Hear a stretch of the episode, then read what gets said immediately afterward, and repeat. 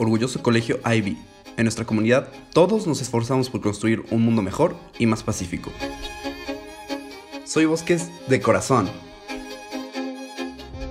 En Bosques International School somos capaces de reconocer y comprender cualidades y limitaciones, para de este modo contribuir con el aprendizaje y desarrollo personal, y evaluamos determinadamente el mundo y nuestras propias ideas y experiencias.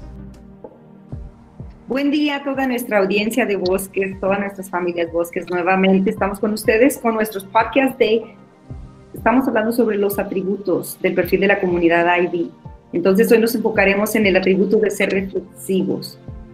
Tenemos a nuestras invitadas, tenemos dos madres de familia estupendas y les dejaré que ellas se presenten. Yo soy Verónica Saucedo Lozano, soy líder pedagógico en sección preparatoria y tengo, me encanta estar con ustedes el día de hoy. Continuamos con nuestras madres que se presenten. Hola, ¿qué tal? Buen día. Mi nombre es Marisol Ibarra. Soy mamá de una chiquita de 7 años de segundo de primaria y de un niño ya adolescente de 11 años de sexto. Mucho gusto. Hola, buenos días. Yo soy Raquel Barrasa. Tengo tres hijos en el colegio. El mayor está en onceavo de prepa con 17 años, la mediana está en sexto de secundaria con 11 años y la más chiquita en segundo de primaria con 8 años. Mucho gusto. Muchísimas gracias a las dos por acompañarnos el día de hoy. Es un, es un verdadero placer tenerlas. Hablando sobre el atributo de ser reflexivo, yo estaba pensando, tratando de recordar cuándo fue o a qué edad usé yo la reflexión.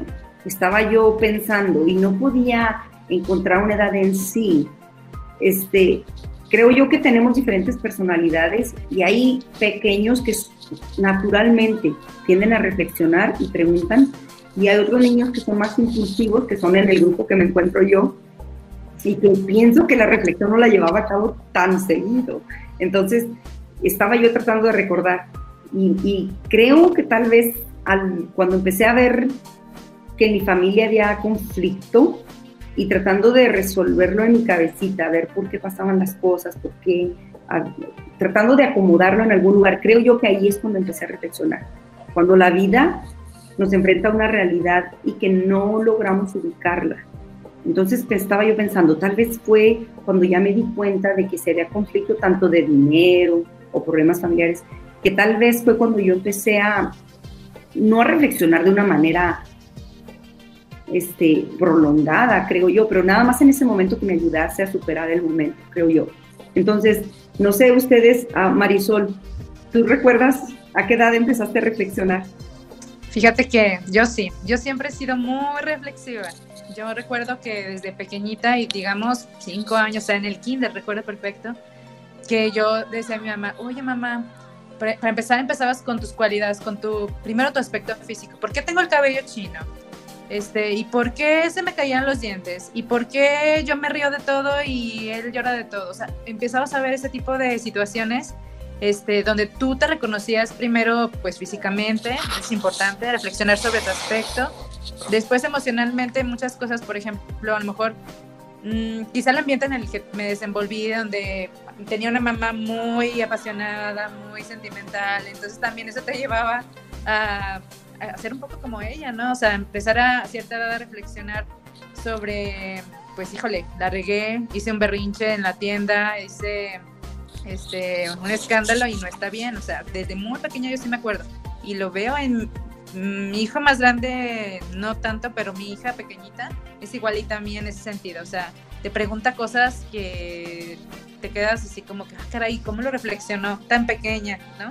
Yo creo que todos, a lo mejor en cierta edad, quizá no nos acordamos, pero yo creo que hasta tú, este, llegamos a empezar primero a reconocernos físicamente y emocionalmente desde muy chiquititos. No lo sé. ¿Puede ser? Sí, yo creo, yo pienso exactamente igual que Marisol. Creo que a lo mejor no tenemos la conciencia de que estamos siendo reflexivos porque somos muy pequeños y no tenemos esa conciencia, no sabemos por qué preguntamos las cosas. Entonces, sí creo que desde muy niños empezamos a ser reflexivos aunque no lo sepamos.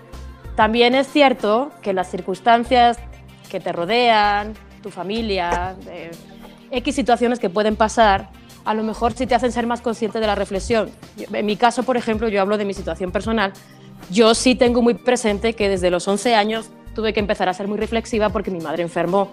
Entonces, esa circunstancia me envolvió en una situación en la que yo tenía que ser quizá un poquito más adulta de esa edad y empezar a reflexionar muchas cosas. No solo entender, por ejemplo, la enfermedad de mi mamá, sino reflexionar en muchas cosas en torno a la casa que tenía que hacer yo.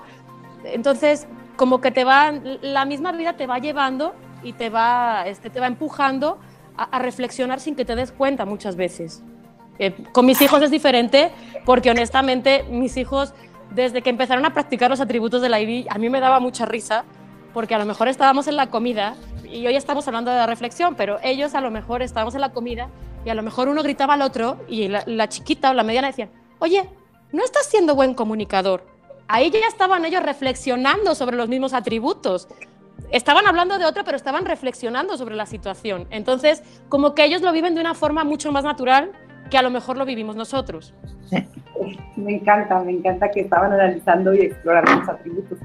Este, entonces podemos decir que cuando aprendimos a reflexionar desde pequeños o a ser reflexivos, fue tal vez para esforzarnos a comprender, a comprender algo, ¿verdad? Tal vez. Pero ¿qué, otras, qué otros beneficios, ya en cuanto vamos desarrollándonos, creciendo, qué otros beneficios tiene la reflexión continua en nuestras vidas, Marisol? Cuando tenemos, me imagino, por ejemplo, que tienes que, aparte de conocerte, saber tus limitaciones, o sea, saber hasta dónde puedes llegar, qué, qué puedes hacer para contribuir con la sociedad, o sea, ese tipo de cosas. En la adolescencia de plano yo creo que es cuando más exploras, este, sin duda alguna, más consciente tu capacidad de aprendizaje, de tus experiencias vividas, empiezas así como que, oye, ser muy dramático, pero en cierta manera eso contribuye a tu personalidad. O sea, creo que sí, en la adolescencia es cuando más. No lo sé. Sí, bueno, de hecho, digo, cuando tienes ya adolescentes, pues sí cambia un poquito tu chip y la forma de reflexionar con ellos, ¿verdad? O sea, yo, por ejemplo, estoy con mi niña de 8 años y tengo un chip y es de que, a ver, eh, ella ya reflexiona, pero es de que, a ver, ¿por qué hice el berrinche? O mamá, ¿por qué pasan estas cosas? Ya cuando estás con, con, niños más mayores o con adolescentes, sí el chip es diferente. Y muchas veces, yo por ejemplo en mi caso, sí utilizo mis propias experiencias ya pasadas para reflexionar con mi hijo sobre su situación actual. Obviamente cada persona es diferente, pero sí este, utilizo eso, mis propias experiencias para poder hablar con él, reflexionar sobre las situaciones, ir conociendo sus, no sé, sus limitaciones, sus virtudes, todo, irle apoyando en ese camino y decir, oye, a mí me pasaba también esto, yo lo viví de esta manera, tú cómo lo estás viendo, cómo lo estás viviendo, porque obvio que cada persona es diferente y tenemos una forma distinta de pensar y de reflexionar. Sí, excelente punto. Mencionaron este, a sus hijos adolescentes. Yo creo que también nos lleva a reflexionar la confusión, ¿verdad? Cuando somos adolescentes es cuando más conflicto tenemos de identidad, quiénes somos, por qué estamos aquí, qué rol tengo en mi familia. Pero al mismo tiempo, siendo madres de familia nosotras y tratando de ayudar a nuestros hijos, toma tiempo el enseñarles en cómo reflexionar, porque reflexionar también se puede decir que también es pensar sobre algo demasiado. Pero si nada más estamos pensando sin lograr ubicarlo o evaluarlo o analizarlo, tal vez pueda ser contraproducente. Pero al mismo tiempo, para poderles ayudar, se necesita tiempo, porque es una evaluación detenida, ¿verdad? Cuando somos unas familias que tenemos muchas actividades, ahorita por nuestra situación que estamos pasando mundial con la contingencia, nos ha obligado un poquito, nos ha dado, otorgado ese tiempo, pero antes, si vemos hacia atrás, no lo teníamos. Entonces, como para parar y, decirle, por ejemplo, a, la niña más pequeña, que tienes tu, que, es súper, súper activa. Y parar y, y enseñar a reflexionar toma tiempo. Y a veces el tiempo no lo teníamos o no, no lo dábamos, porque sí estaba ahí el tiempo, pero no, no lo dábamos. Ahora ya tenemos más libertad para hacer eso, ¿verdad? Entonces, es la evaluación detenida de cómo. Pero ustedes, ¿cómo le enseñan, por ejemplo, ahorita a sus pequeños los pasos? ¿Cuáles son los pasos 1, 2, 3? Es que lo tienen. Empezamos con Raquel. Bueno, realmente así pasos como tal, pues no, porque mi hija, la verdad, la atención la pierde rápido. O sea, tiene que ser que ella vea una situación concreta y sobre eso ya trabajar. A mí se me hace más fácil así con niños pequeños. O sea, los niños necesitan saber que le van a encontrar una utilidad a las cosas. Si no, pierden la atención. Eh, eh, por ejemplo, ahora ya es menos, ¿verdad? Dada la situación como que en casa sigues un rol más constante, sin menos salidas, entradas y todo ahora, entonces es más tranquilo. Pero si, por ejemplo, se enojaba o hacía un berrinche, que era muy dada a ello, tenías que reflexionar después por qué se había provocado el berrinche y las consecuencias, porque tiene que entender que todo acto tiene una consecuencia. Entonces, ella ha llegado a un punto en que ella sola hace su propia reflexión, ya no hace falta que le diga nada. O sea, ya es, ya sé, hice berrinche, no está bien, fue por esto y ya sé que pues la consecuencia puede ser esta, esta o esta, que son el A, B y C de consecuencias que normalmente se tienen con ellas porque todavía está pequeñita, ¿verdad? Entonces, ha llegado un momento en que ella sola hace su reflexión sin necesidad de decirle nada. Eso sí, ha sido cuestión de trabajo y de tiempo, ¿verdad? Al principio no entendía por qué tenía que pensar por qué había hecho eso, lo había hecho y ya. Se dejaba llevar, era muy impulsiva y ya está, no, no lo pensaba. Ahora ya sí. Es más, a veces antes de hacer algo o si está haciendo algo y sabe que va a hacer algo que no debe o que le ha dicho que no haga, me mira como diciendo, ¿lo hago o no lo hago? se para a pensarlo, ¿verdad? Entonces ya ahí ella ya toma la decisión de si lo hace o no porque sabe que va a tener una consecuencia, pero ya ella, ella sola empieza a reflexionar. Sí, y también este, en este caso, enseñarle a nuestros hijos cómo afectó a los demás. Bueno, me imagino que son etapas, porque dependiendo de la madurez de los pequeños, ya conforme van creciendo, ya no nada más es, mira, esto es cómo te afectó a ti, pero cómo nos afectó a los demás cómo afectó a tus compañeritos en la escuela, cómo afectó a tu familia, cómo afectó, ¿verdad? Entonces, esa, esa parte, de llevarla y extenderla fuera todavía de casa. Como seres humanos, este, la reflexión, los momentos de reflexión los tenemos que hacer para mejorar. Casi siempre vamos a reflexionar para restaurar, para volver a, para aprender de un error y no volverlo a cometer, tal vez, ¿verdad? Entonces, esa parte, esa parte de, contribuir al mundo entero y reflexionar sobre ello es la que a mí me... Sí puedo admitir, sí puedo saber lo que puedo cambiar, pero no sé hasta qué punto lo debo de llevar a cabo, hasta, hasta qué tanto. Por ejemplo, el tirar basura. Les enseñamos a los pequeños que no tiren basura. ¿Pero por qué? Bueno, pues porque tenemos que mantener nuestra ciudad limpia. ¿Y por qué? tenemos que irlo ya, entonces ya entramos, pues, dependiendo de su madurez, lo vamos expandiendo. Una persona que, yo vi, estabas hablando de los pasos, de que a veces no hay pasos, entonces yo pienso que tal vez el modelarlo sí es importante. Una persona en mi vida que modeló la reflexión al 100% era mi abuelo. Y no sé si es típico de los abuelos, pero yo tenía dos abuelos y uno era más reflexivo que el otro. Pero acompañado de la reflexión viene el silencio. Entonces mi pregunta es la siguiente, como sociedad, impulsamos a la reflexión o penalizamos la reflexión, porque la reflexión lleva un, lleva un periodo de silencio. Entonces, ¿nos gusta el silencio cuando alguien nos va a dar una respuesta y le piensa por cinco minutos o no nos gusta? ¿Tú qué piensas, Marisol? Definitivamente sí se necesita ese silencio.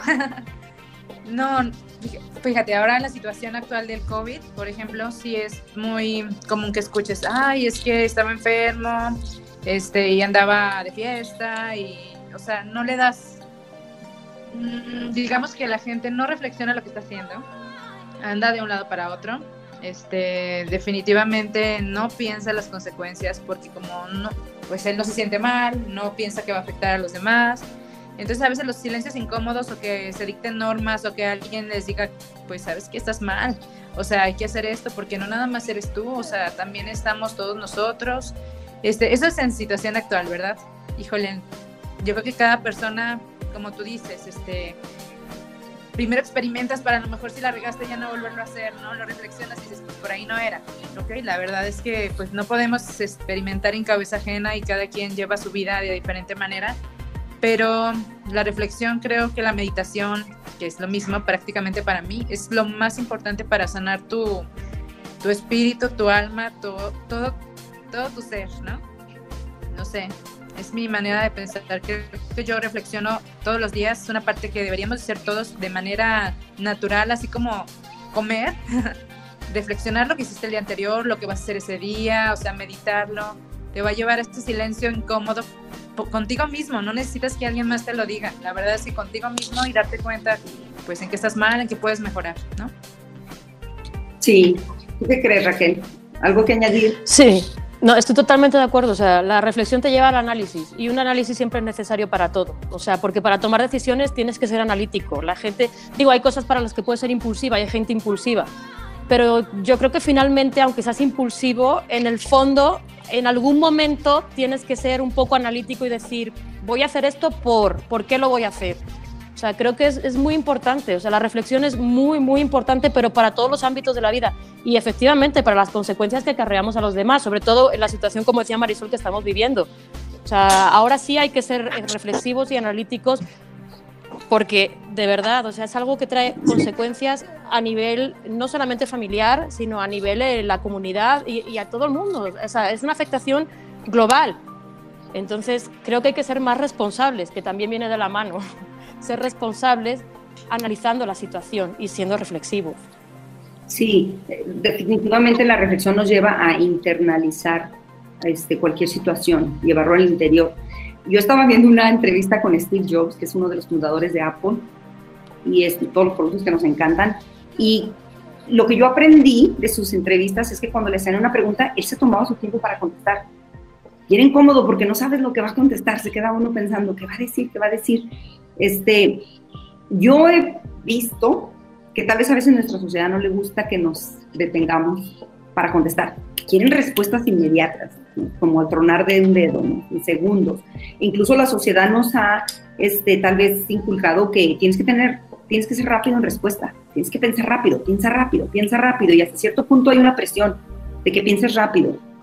Pero mmm, tal vez el pensar rápido es contraproducente. ¿Ustedes qué opinan? ¿Tú qué opinas, Raquel? De hecho, yo creo que a veces, no sé, es, es conveniente que la gente piense rápido porque no se paran a pensar las cosas. Y hay gente o situaciones o, no sé, X que pueden salir favorecidos con, esa, con, con eso, ¿verdad? Porque si la gente no piensa, es más fácil de manipular. Entonces, es un tema muy delicado, ¿verdad? O sea, es mi, mi forma de, de, pensar. A mí me gusta pensar las cosas, yo soy muy crítica, mucho, muchísimo. O sea, me gusta ver el porqué de esto, qué puede pasar, qué no puede pasar. Pero sí es cierto lo que tú dices, a veces prefieren que sea una respuesta rápida que va a ser la más sencilla, la más simple, la que menos me comprometa a mí, sin dar tiempo del pensar. Y eso a veces es contraproducente. Sí, y también yo lo veía con mi, con mi madre, por ejemplo. Quería una respuesta de algo y ya si yo no tenía la respuesta. Y contéstame, ¿por qué no me contestas? ¿Por qué te quedas callada? Contéstame. Entonces esa presión de contéstame cuando uno en su cabecita de ese tiempo, de edad menor, todavía no tenía resuelto ni qué contestar, porque a veces no sabíamos ni cuál era el conflicto para empezar. ¿No les ha pasado a ustedes como madres que tal vez este, les piden una respuesta rápida a los chicos, digo, Claro. vamos a ocuparnos. Sí. Y ahora que lo dices, hay que reflexionar. es correcto. No, sí está muy complicado eso de la presión social de contestar rápido y pues no, to- todos tenemos opiniones diferentes de todos los temas, o sea, por muy similares que sean.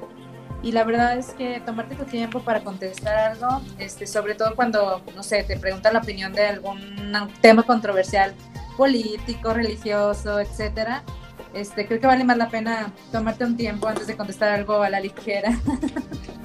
la verdad, Definitivamente nos evitaría muchos problemas, ¿verdad? definitivo. Antes de hablar, que es una parte de ser buenos comunicadores. Tenemos que pensar lo que vamos a decir, que sea elocuente, que tenga peso, validez. Y a veces muchas palabras no significan más, significa quizás lo contrario, ¿verdad? Entonces, esa es la parte, bueno, un poco difícil. Pues sí, entonces el, el reflexionar es esforzarnos a comprender este, una situación donde al analizarlo nos lleva tal vez al internalizar el, problema de, siguiendo de una autoevaluación. Y ya había mencionado Marisol, tú mencionaste sobre las fortalezas y las debilidades o cualidades y limitaciones, como se les quiera llamar. Este, a veces tal vez eso es lo mismo que nos previene el regresar y, y reflexionar, porque tal vez a veces no lo queremos resolver. A veces no lo queremos resolver, pero es importante porque todos queremos, sabemos nuestras fortalezas, pero no todos queremos o podemos aceptar nuestras debilidades.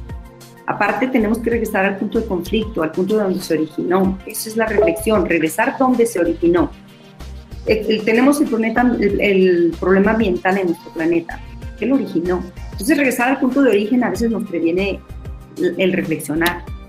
Sea el conflicto pequeño o sea grande, sea el tema breve o sea amplio, es regresar al punto de origen. Entonces, este, yo creo que el reflexionar es una habilidad para mí una de las más importantes, porque es las que nos va a ayudar a no cometer los mismos errores mañana o el siguiente año.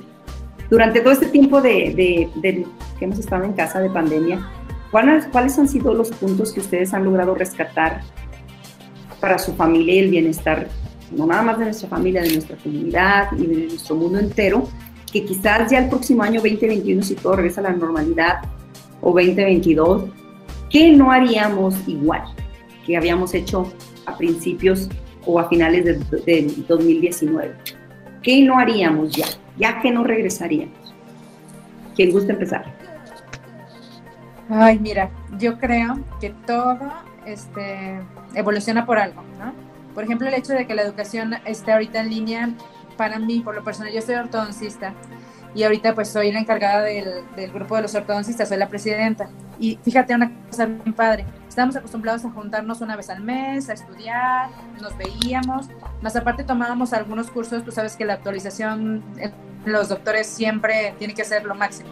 Entonces, a mí lo que me encantó y que de verdad ojalá que no se vuelva lo mismo, todo ese tipo de cursos virtuales son lo máximo, lo máximo. No tienes idea, por ejemplo, cuántos cursos yo he tomado este, en Colombia, en Chile, en Estados Unidos, en europeos incluso, que moría de ganas por tomar y que muchas veces no podías por la distancia, sobre todo, a veces no por el costo, porque dices, oh, es que tengo que irme una semana y con hijos, híjole, era imposible. Te limitabas a lo mejor, yo sí, yo sí tomaba muchos cursos aquí en México y me llevaba, de aquel lo sabe, me llevaba toda la familia, mi marido y a mis hijos y vámonos, nos vamos al curso. Pero ojalá que eso continuara, o sea, eso sería un cambio fabuloso porque yo ya me aventé varios diplomados que moría de ganas por tomar y estoy feliz. O sea, eso es una cosa increíble. Ahora veo a los niños, por ejemplo, al principio, este, sí, qué padre, no vamos a ir a clases, este, y bueno, llegó un momento donde lo tomaron un poco aburrido, donde ya quieren salir.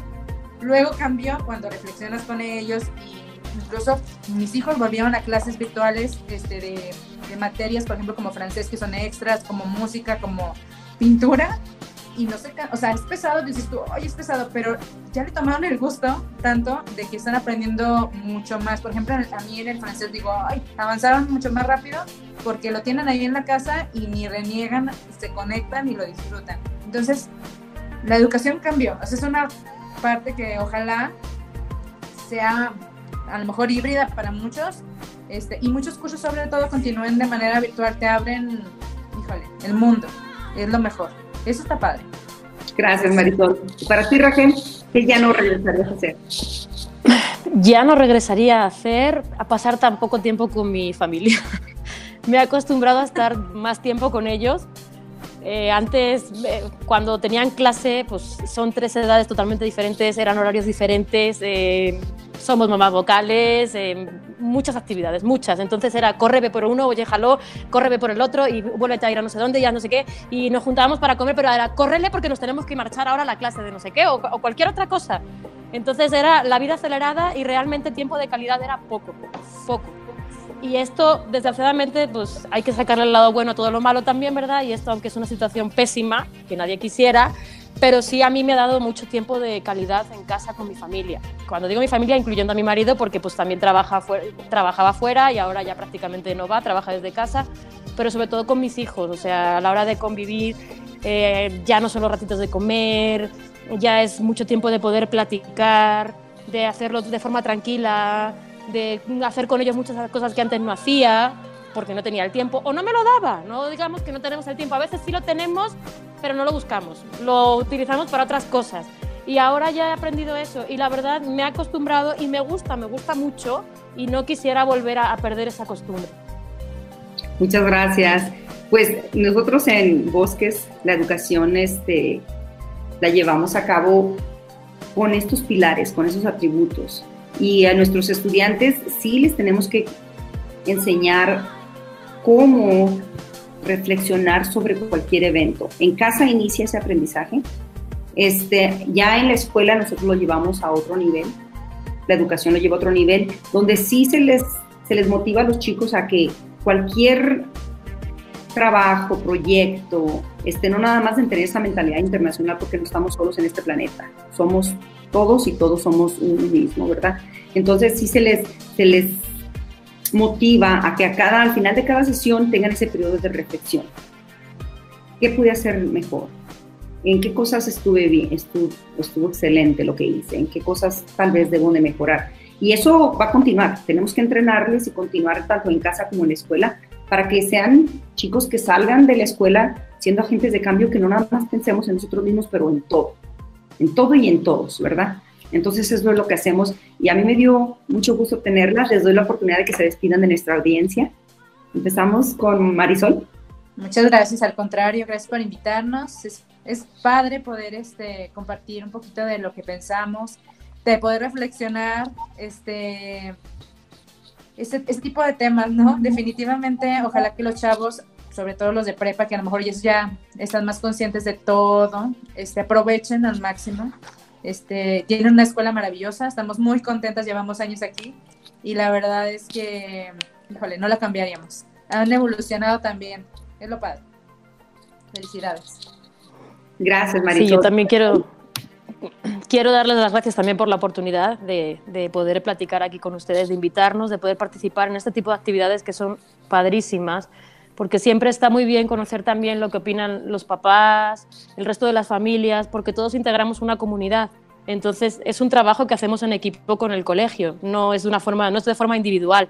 Creo que esto empieza, como tú bien decías, en casa, pero es algo que hay que ir trabajando todos juntos, porque todos buscamos el mismo fin, en teoría para eso estamos trabajando todos, ¿verdad? Para, llegar a la misma meta. Definitivamente, créanme que sí inculca muy bien estos valores en los chicos. Yo lo vengo viendo desde mi hijo, el más grande, que todos han entrado con dos años al colegio.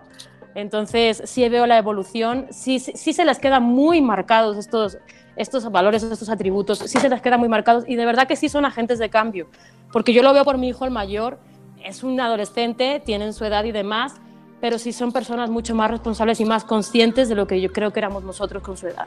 Muchísimas gracias. Gracias a ustedes.